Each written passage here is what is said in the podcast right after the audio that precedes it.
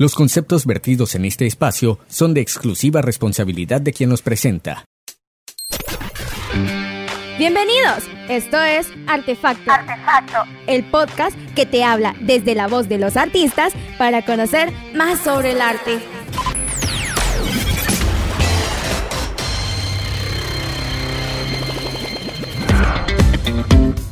Bienvenidos a todos y todas a nuestro sexto episodio de Artefacto.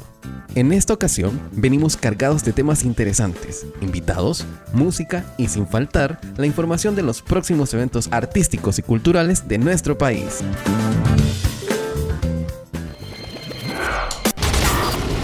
Esto es Artefacto y así comenzamos.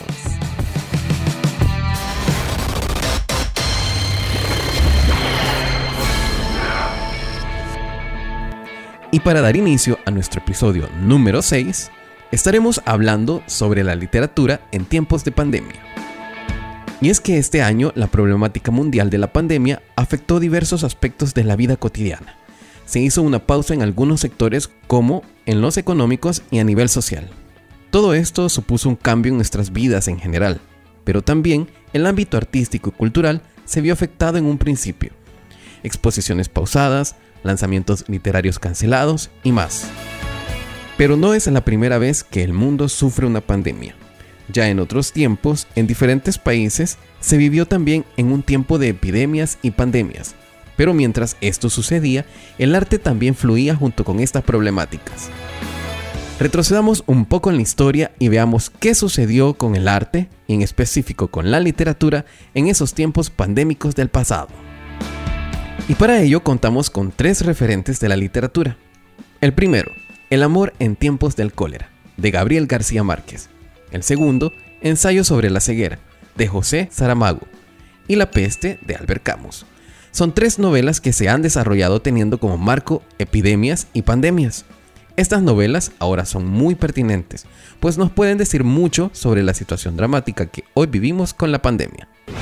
La primera plaga en la que se narra la primera novela es el cólera, epidemia todavía no extinta en nuestros tiempos y que se propagó en siglos pasados, sobre todo en lugares pobres, donde no había higiene. En Colombia, específicamente en Cartagenas de las Indias, apareció esta peste a mediados del siglo XIX y principios del siglo XX, siendo retratado este hecho en El amor en tiempos de cólera. Todo hace suponer que es en esta ciudad donde se desarrolló esta totémica novela aunque el genio del realismo mágico nunca puso el nombre de la ciudad donde se desarrolló la plaga, pero es en la ruta macondiana, navegando el río Magdalena, San Juan de la Ciénaga, donde germina esta historia de amor muy perseverante, y como la propia novela señala en una de sus frases célebres, el amor se hace más fuerte y más noble en tiempos de peste. Otro referente es Ensayo sobre la ceguera, la obra mayor de José Saramago. El autor hace ensayos sobre el origen de una pandemia al igual que García Márquez, el autor no da el nombre de la ciudad, y aún va más allá.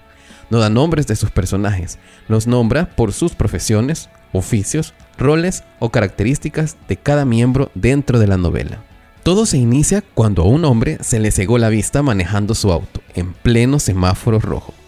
Este ya no pudo continuar el viaje por sí solo y lo auxilian rápidamente por el tráfico que está ocasionando. Así empieza esta plaga a propagarse en toda la ciudad en toda la sociedad, de forma rápida y violenta. Era una ceguera blanca lo que se propaga, como si las personas se hubieran cegado con leche.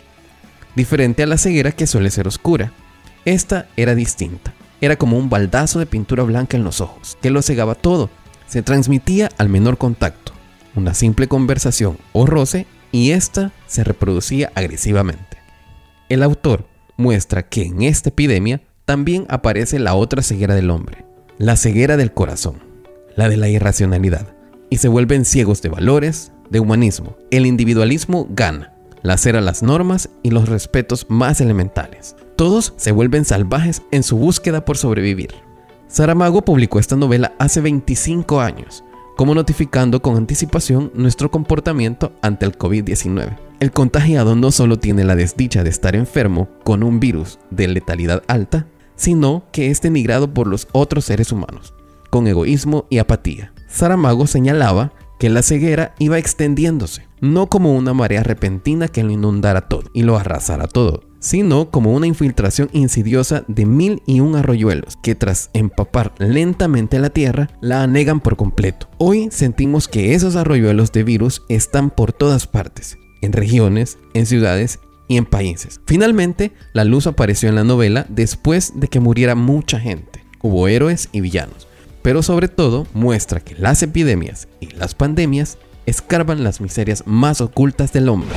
Y finalmente, La peste, novela de Albert Camus, que narra sobre una plaga que se ha traducido en diferentes epidemias y pandemias a través de la historia, la que más muertos ha cobrado en el mundo, más que la gripe española. Así es, se trata de la peste bubónica, bacteria transmitida a través de pulgas y roedores, matando a más de 200 millones de personas en el mundo, sobre todo la peste del año de 1348, que atacó Europa Occidental.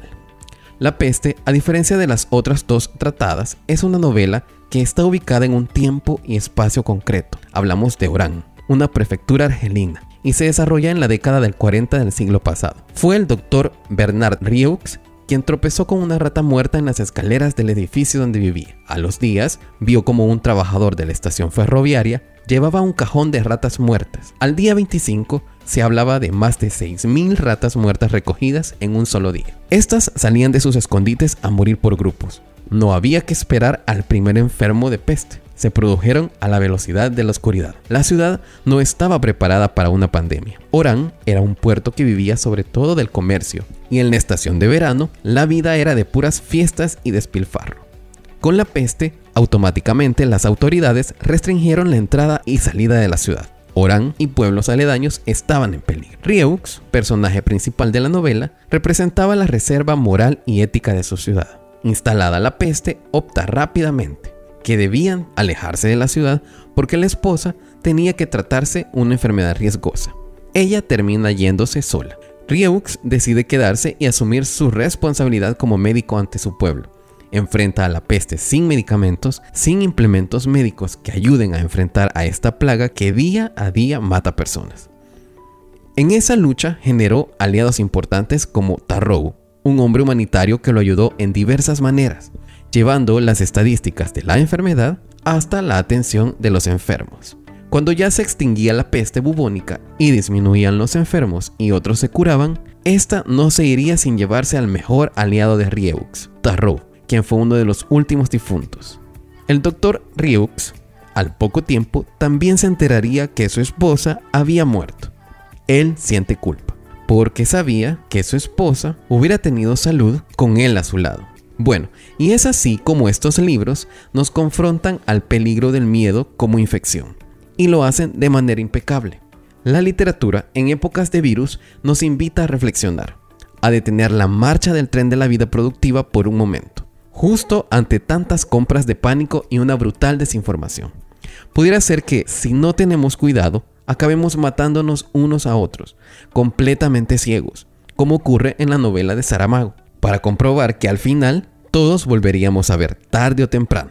O tal vez nos demos cuenta, meses después de esta alerta global, de que el principal temor que enfrentamos es el influido por otros y por nosotros mismos. Un profundo horror psicológico que nos impide salir de casa de forma inexplicable. Así, la literatura vuelve a presentarse como una panacea ante la angustia y la ignorancia en pleno siglo XXI. Es la luz en medio de la oscuridad de la pandemia.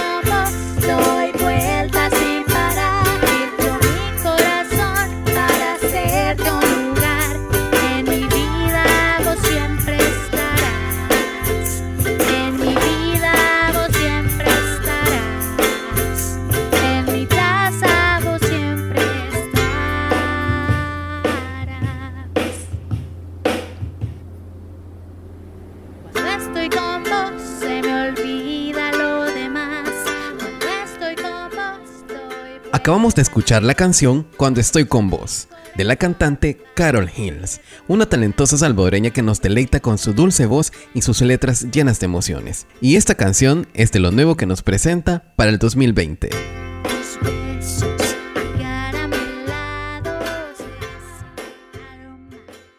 Y siempre continuando con nuestra temática, literatura en tiempos de pandemia, escuchemos algunas de las voces de nuestros artistas con su opinión al respecto del impacto del entorno pandémico en la literatura. Esta ha sido una constante histórica. Basta recordar algunas obras como el de Camerón, de Boccaccio, que se escribió precisamente durante la llamada peste negra en Europa, que acabó prácticamente, como sabemos, con las dos terceras partes de la población europea de aquel momento, por el siglo XIII, siglo XIV. Eh, es interesante cómo eh, surge esta obra como el de Camerón en medio eh, de esta crisis y es ambientada eh, en un castillo donde se reúnen un grupo de jóvenes, tanto hombres como mujeres, y comienzan a contar cuentos. Ese es como el ambiente del encierro huyendo de la peste. También tenemos, por ejemplo, la obra Muerte en Venecia de Thomas Mann, de este gran escritor alemán, que está ambientada también en una situación de, peste, precisamente del cólera, en Europa, en, Venecia, eh, en el siglo, siglo XIX, siglo XX. Y bueno, podríamos hablar de, de, La peste de Camus, de Albert Camus también, y de otras obras. En nuestro medio, mm, pienso que a nivel nacional, regional y mundial, también tuvo su impacto. En El Salvador, el suplemento 3000 de Diario Colatino hizo un esfuerzo durante la pandemia por publicar algunos textos vinculados eh, directa o indirectamente con ese entorno. Sabemos también que se produjo de parte del esfuerzo de una editorial, eh, Amate, editorial Amate Voz, la compilación de un libro que recoge eh, relatos, eh, trabajos en prosa sobre el tema también de la pandemia. Pienso que ha sido una época de, encierro en sus momentos más difíciles que eh, permitió también de parte de los, de los escritores mucha introspección y mucha vuelta hacia la propia obra por las mismas condiciones del encierro. En realidad, estos periodos de crisis siempre resultan beneficiosos para, la literatura y para la cultura. Y pienso que em, los textos rescatables los veremos en el transcurso también del, tiempo. Eh, entre nosotros, eh, la gente eh, de nuestro medio más joven publicó también excelentes piezas. Recuerdo eh, una especie como de bitácora de, diario de Andrés Moss, precisamente sobre eh, lo que significó la vivencia dentro de, un, de los llamados centros de contención y su estadía en, Honduras y su retorno a El Salvador cuando fue aislado con otros, con otros jóvenes también. Eh, pienso que este trabajo de José Andrés Mus es un trabajo interesante que da muchas perspectivas. Y así también en las publicaciones que he mencionado se puede constatar esto. ¿Qué piensas sobre la incidencia que tuvieron las plataformas digitales para el beneficio de la literatura? Definitivamente las plataformas digitales se acrecentaron, se fortalecieron. Eh, la misma situación de la pandemia eh, nos forzó eh, a trabajar con, mayor, eh, con mayor dedicación e incursionar eh, con mayor conocimiento en todo este tipo de plataformas y programas de comunicación. Pienso también que la literatura ganó mucho en ese, en ese ambiente, puesto que las revistas digitales aparecieron y se fortalecieron. También las iniciativas de los jóvenes eh, utilizando estos medios digitales han sido bastante eh, óptimos. Y vemos las publicaciones que ya pasada pues quizás la, la gran crisis inicial se han mantenido. Y ojalá pues que sean medios que se mantengan a lo largo del tiempo, porque definitivamente lo digital es el presente y el futuro. Y la literatura tiene mucho espacio también y mucho que decir en estos medios digitales. Álvaro, ¿crees que la literatura disminuye o toma fuerza mientras hay una crisis mundial? Pienso que la literatura en épocas de crisis eh, toma auge y en general la cultura, el arte, quizá como medios de resistencia psicológicos, espirituales, tienden a eh, fortalecerse y tienden también a, producir eh, mucha obra valiosa. Recuerdo las palabras de un profesor en la universidad hace ya muchos años, Francisco Andrés Escobar, que citando eh, o parafraseando a Claudio Larda nos decía que, que el amor feliz difícilmente se escribe, pero la tristeza que nos, la felicidad que nos niega la vida, la tristeza que nos produce la vida, esa eh, la inventamos.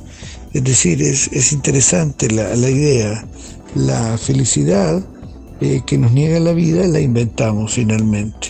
Y pienso que en situaciones de crisis personal y colectiva es cuando el ser humano eh, sondea más sus profundidades interiores y aquellos que tienen pues la virtud de traducir esto en lenguajes artísticos, lo hacen. Y desde luego que en ese escenario la literatura también gana bastante. Yo creo de que bueno, en el mundo del arte pues ya no sé, este siempre está como un poco flaco, ¿verdad? En estas latitudes. Y ciertamente todo este proceso, ¿no? De crisis, crisis sanitaria, crisis económica, este ha afectado todos los niveles. En el caso de la literatura, eh, y cómo la literatura se ha visto afectada tanto este por la pandemia o la cuarentena este yo diría de que pues fue un gran espacio no la pandemia hay que estar claros no este todavía está no que, que ya la gente lo está manejando de otro modo pues es es diferente pero hay que ser claros con lo que pasa y que la enfermedad todavía está está en el medio, ¿verdad? No se ha erradicado, ni siquiera hay vacunas. Que, así que, que digan, con esta es la cura, o sea, no hay una cura fija. Para mí, lo que es el, lo que fue por lo menos en El Salvador el término cuarentena obligatoria o cuarentena este un tanto a la fuerza este pues sirvió mucho sirvió mucho para como para que cada quien este, estuviera con ese tanto tiempo, pues, o sea, rara vez las personas tenemos tanto tiempo quizás como para dedicarnos a estar en, nuestras casas, con nuestras familias. Y en este caso para mí fue la cuarentena, este fue como un espacio que le dieron, se aprovechó este para crear, ¿verdad? Yo siento de que eh, por el perfil ¿no? del artista que se dedica a la literatura, este, este tiempo de abstracción, este tiempo de reflexión, este tiempo de, de indagar, ¿verdad? Este fue muy bueno para la producción, o sea, para lo que, lo que es literatura en términos de productividad, ¿verdad? Porque ajá, se vio muchos, mucho gente produciendo poemas en videos, este, gente publicando sus poemarios, este, gente haciendo reuniones con otros, otros poetas, este, y falta, nos falta que ver todavía este, buena parte de lo que se produjo.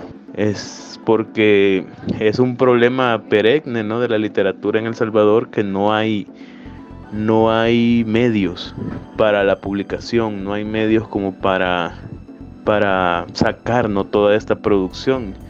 Este, lo que yo estoy seguro de que hubo mucho artista dedicado a la literatura produciendo poesía, produciendo cuentos, produciendo teatro, este, pero eh, ya el medio de a dónde, cómo y cómo hago, esa parte se está en deuda, no siempre está en deuda en países como el nuestro por los motivos históricos, verdad que todos conocemos. Así que para mí yo creo de que la, la enfermedad en sí este, fue como una especie, la cuarentena fue como una especie de oportunidad ¿no? que, el artista pudo haber aprovechado para, para expandirse creativamente. Ya lo demás, este, las afectaciones económicas y todo eso son las que se están viviendo en este momento, ¿no? Pero sí, yo creo de que lo, que es este espacio, este fue un buen momento para producir y el problema hoy es seguramente con quién, ¿no? ¿Quién, a quién, con quién trabajo lo que produce.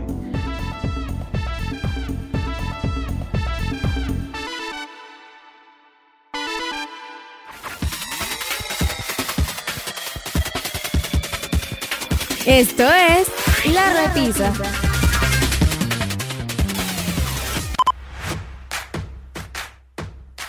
Hola queridos amigos oyentes, qué gusto saludarles de nuevo, soy Cam y en esta ocasión les traigo un libro súper corto, pero muy especial, con lo cual me atrevería a decir que muchas mujeres se sentirán identificadas y podrían tener ese pequeño momento de nostalgia de cuando iban a estudiar. Bueno, les hablo sobre Mi vida de rubias, escrito por Flor Aguilera. Su autora es mexicana y en su libro hay mucha jerga nacional, lo cual en lo personal lo hace más interesante. Ahora esta reseña con una pequeña pregunta.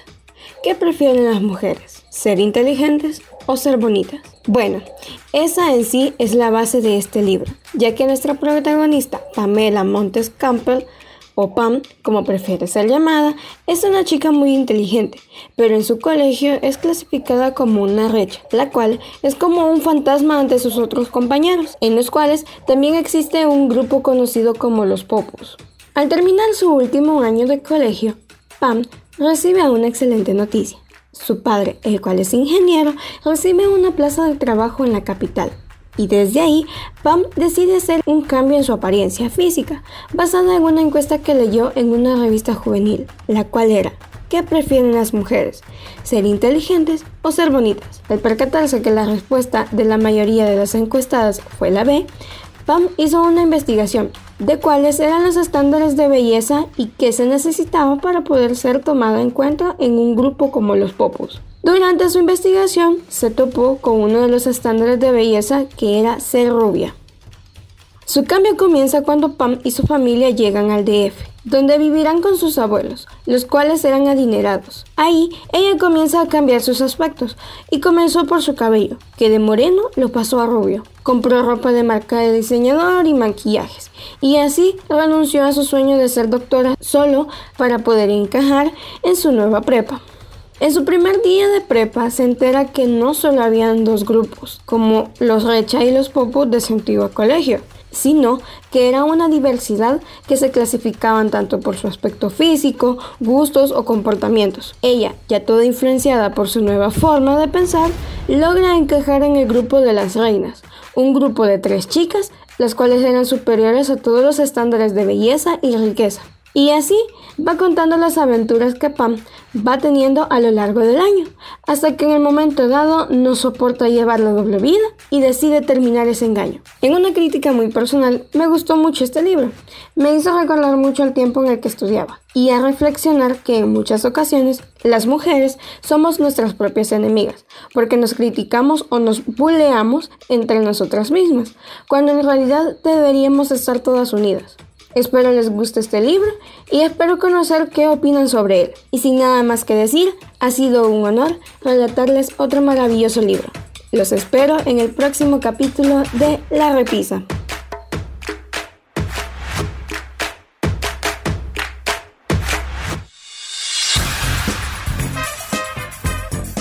Nos vamos de viaje en la escapada online.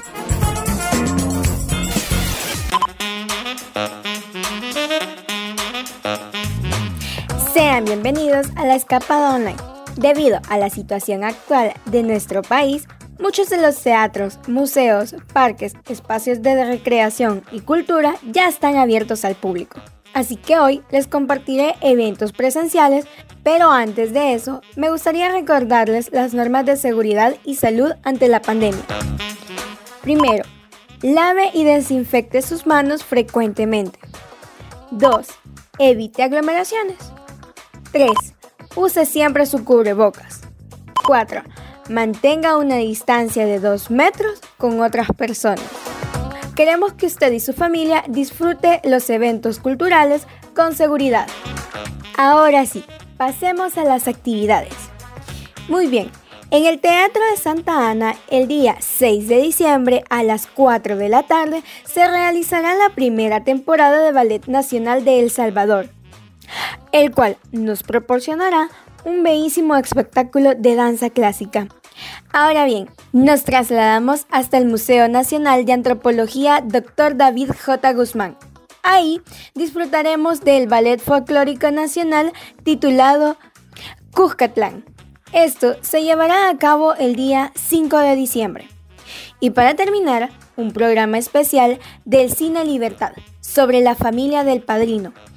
Esto será transmitido en el canal 10 a las 8 de la noche el día 5 de diciembre. Y esas han sido nuestras actividades culturales para inicio de este mes. Esperen nuestro siguiente podcast para más información sobre otros eventos. Y esto fue La Escapada Online.